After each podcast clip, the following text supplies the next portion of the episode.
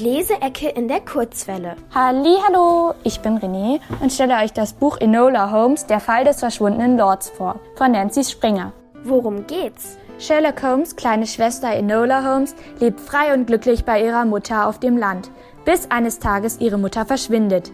Sie gibt ihren Brüdern Sherlock und Mycroft sofort Bescheid, doch anstatt dass sie alles daran setzen, ihre Mutter wiederzufinden, wollen sie Enola in ein Internat für junge Mädchen stecken. Als sie verschlüsselte Hinweise sowie Geldscheine von ihrer Mutter findet, beschließt die clevere Enola Holmes zu fliehen. Lieblingsstelle.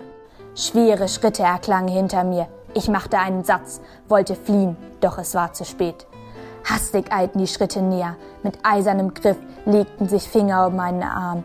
Ich wollte schreien, doch eine Hand wie aus Stahl presste sich auf meinen Mund. Dicht an meinem Ohr knurrte eine Stimme, wenn du dich wehrst oder schreist, dann werde ich dich töten. Vergrauen war ich wie gelähmt. Mit weit aufgerissenen Augen starrte ich in die Dunkelheit, unfähig mich zu rühren.